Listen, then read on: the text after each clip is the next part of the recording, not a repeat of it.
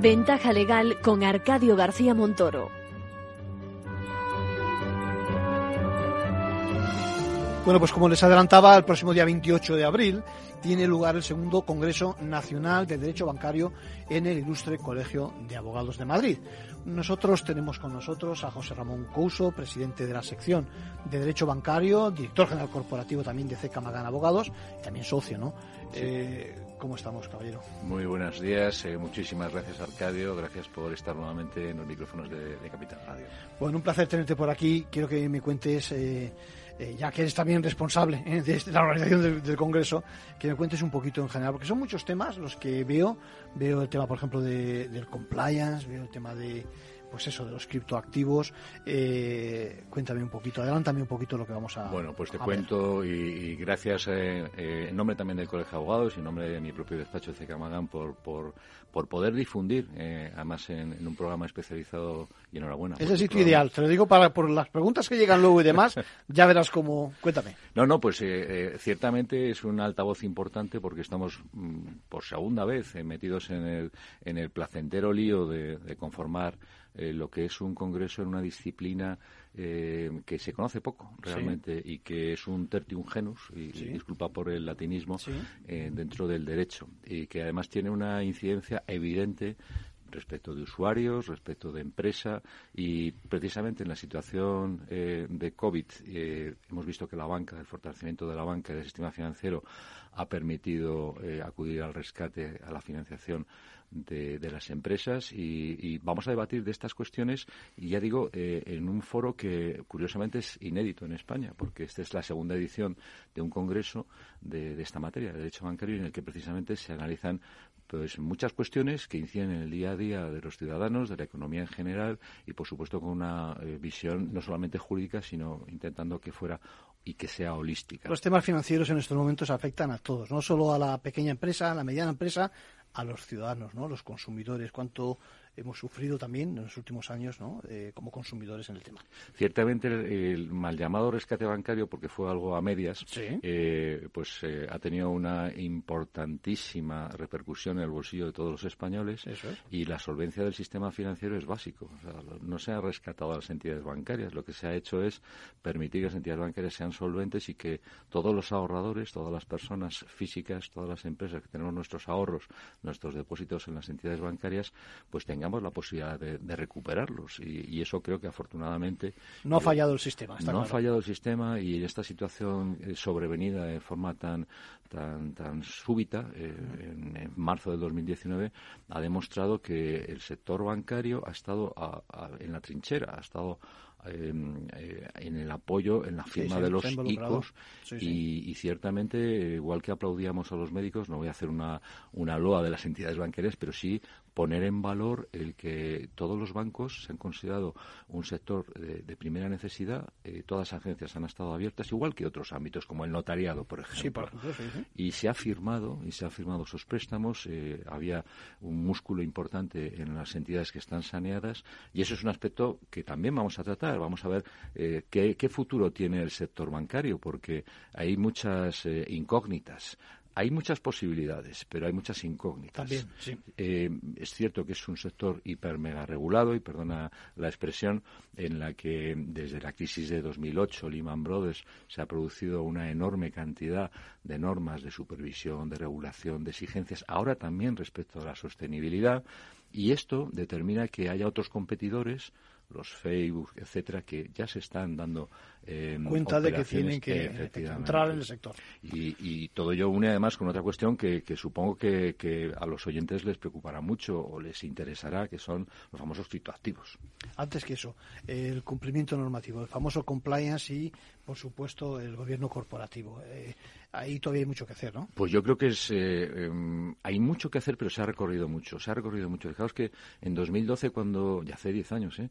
Cuando se crea SARE, por ejemplo, el, mal llamado Alcomalo, la Sociedad de Gestión de Activos, eh, ya se impone a España en ese memorándum, en ese rescate bancario, se impone normas de compliance, normas de buen gobierno, normas de cumplimiento incluso antes de que saliera una directiva que salió posteriormente en 2014 y que luego modificó la Ley de Sociedades de Capital, pero ya se impuso la existencia de comités de auditoría, de comités de nombramientos y retribuciones, de transparencia en la información, de conducta y además normas también para que los directivos, en este caso Sareb no es una entidad bancaria, pero para que los directivos de las entidades bancarias cumplan con unos mínimos muy altos de profesionalidad, de experiencia y de solvencia personal y profesional. Eso eh, cala en todo el sector bancario y debe calar eh, no solamente el sector bancario, sino con las normas de compliance, creo que eh, nos deben preocupar a todos, ¿no? Bueno, es hora de que hablemos de, tacos, parece, ¿eh? de criptoactivos, de Bitcoin, ¿eh? de blockchain, de ese tipo de cosas.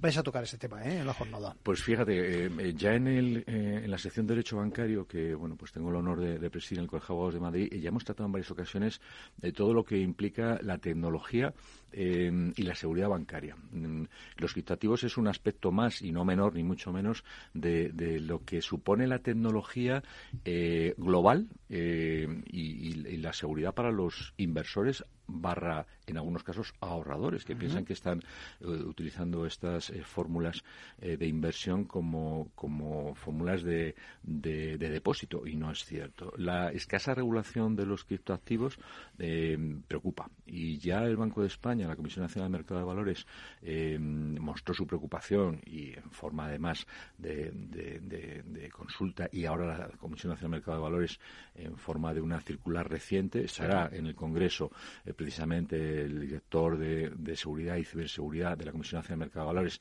también eh, la subgobernadora del Banco de España, nos va a hablar de estos temas.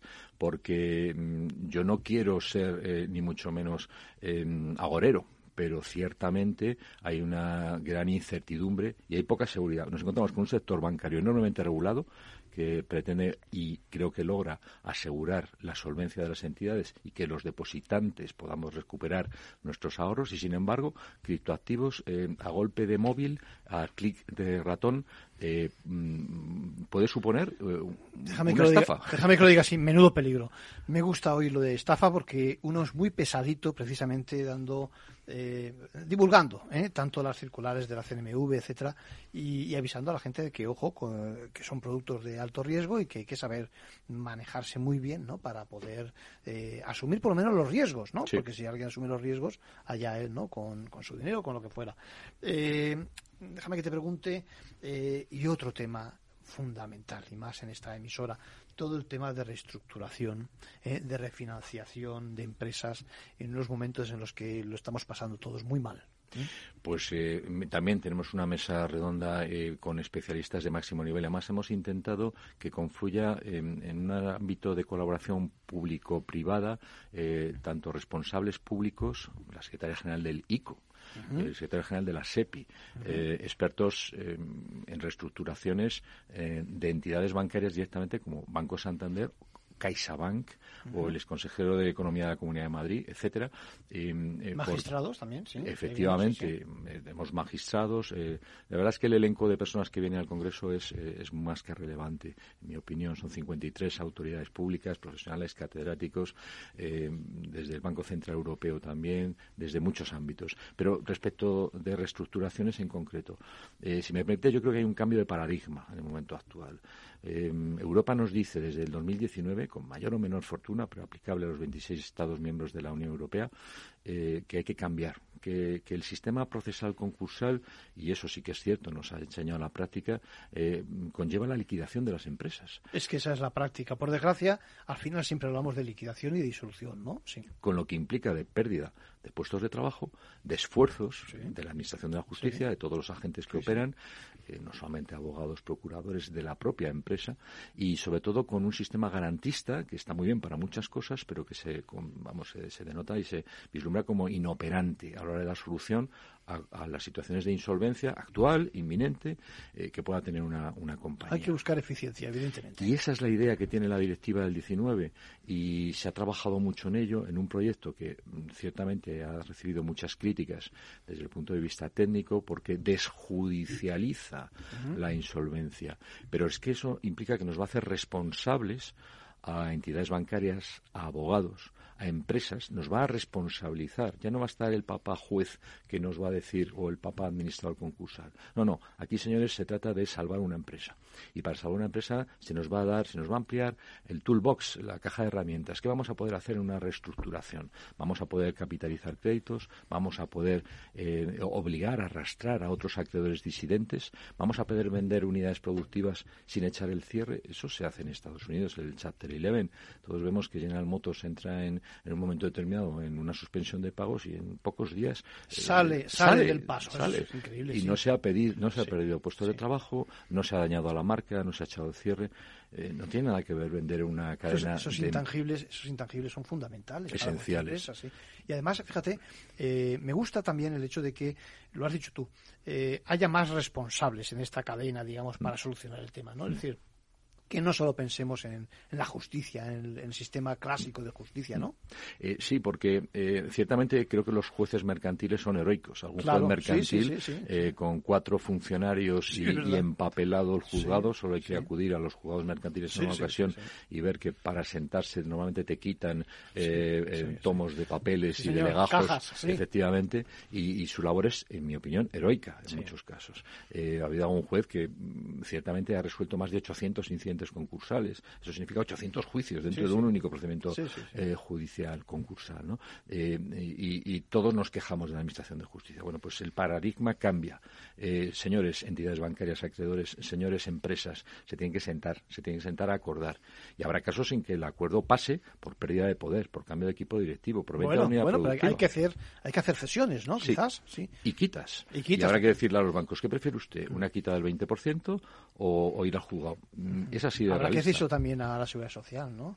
Y a Hacienda. Has ¿eh? tocado un... Claro, porque es que siempre, siempre parece que eso se quedan ahí con privilegios, ¿no? Has tocado un punto esencial. La directiva no obliga a, que, a que la transposición en los estados no se toquen los créditos públicos. Sin embargo, en el sistema español sí que en lo que está ahora en trámite, en este proyecto de ley que se está tramitando, eh, los créditos de la agencia tributaria y de la seguridad social no se pueden tocar. Se pueden fraccionar, se pueden aplazar y eso en mi opinión, pero es mi humilde opinión, no la del Colegio de Abogados ni de mi despacho, eh, pues creo que no contribuye a la solución en algunos casos. Ya te lo digo también yo como letrado, no solo contribuye, hay que hay que permitir ¿no? una salida, una, una luz al final del túnel, ¿no? y ahí tenemos un escollo. Yo creo que tenemos ahí un escollo, pero ahora mismo me parece que ese escollo nos vamos a tener que sortearle, pero no vamos a poder eh, suprimirle. Pues imagino que es un eh, la cosa, las cosas evolucionan, ¿no? y me imagino que alguna vez se entenderá. Lo mismo que se entiende ahora que no hace falta judicializar algo para que se solucione, ¿no?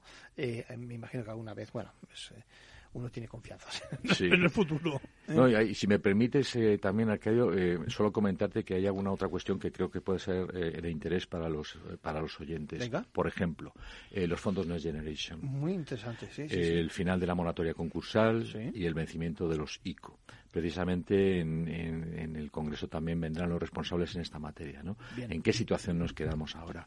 Eh, ¿Cómo se van a gestionar los créditos ICO? ¿Se van a poder refinanciar? Las entidades bancarias, además, que tienen la obligación de sanear sus balances y vender operaciones cuando son morosas, ¿van a poder vender los créditos ICO? Eh, ¿Se va a mantener la garantía? ¿Cómo se va a ejecutar ese aval del Estado del 80%? ¿Y eso lo vamos a solucionar el próximo día 28? Yo creo que todo, todo, todo, todo, no. pero alguna cosa sí que vamos a reflexionar lo vamos a reflexionar y fundamental. Me queda solo el tema de la sostenibilidad, es decir, esto es un tema inevitable en estos momentos, ¿no? Imagino que también le vamos a dedicar tiempo. Sí, eh, eh, además la sostenibilidad en el sector bancario creo que es un gran desconocido. Es un gran desconocido porque desde el 1 de enero de 2022, y esto, esto ha venido no para quedarse, sino para avanzar mucho más, al igual que cuando eh, quieres invertir en un fondo de inversión ya tiene que tener, claro, los criterios ESG, usted es sostenible, dónde invierte, etcétera. Bueno, pues ahora las entidades bancarias a la hora de dar financiación se la van van a poner más cara a quien eh, no cumpla con la economía circular, eh, emita eh, carbono, etcétera, etcétera, etcétera. Eso está ya.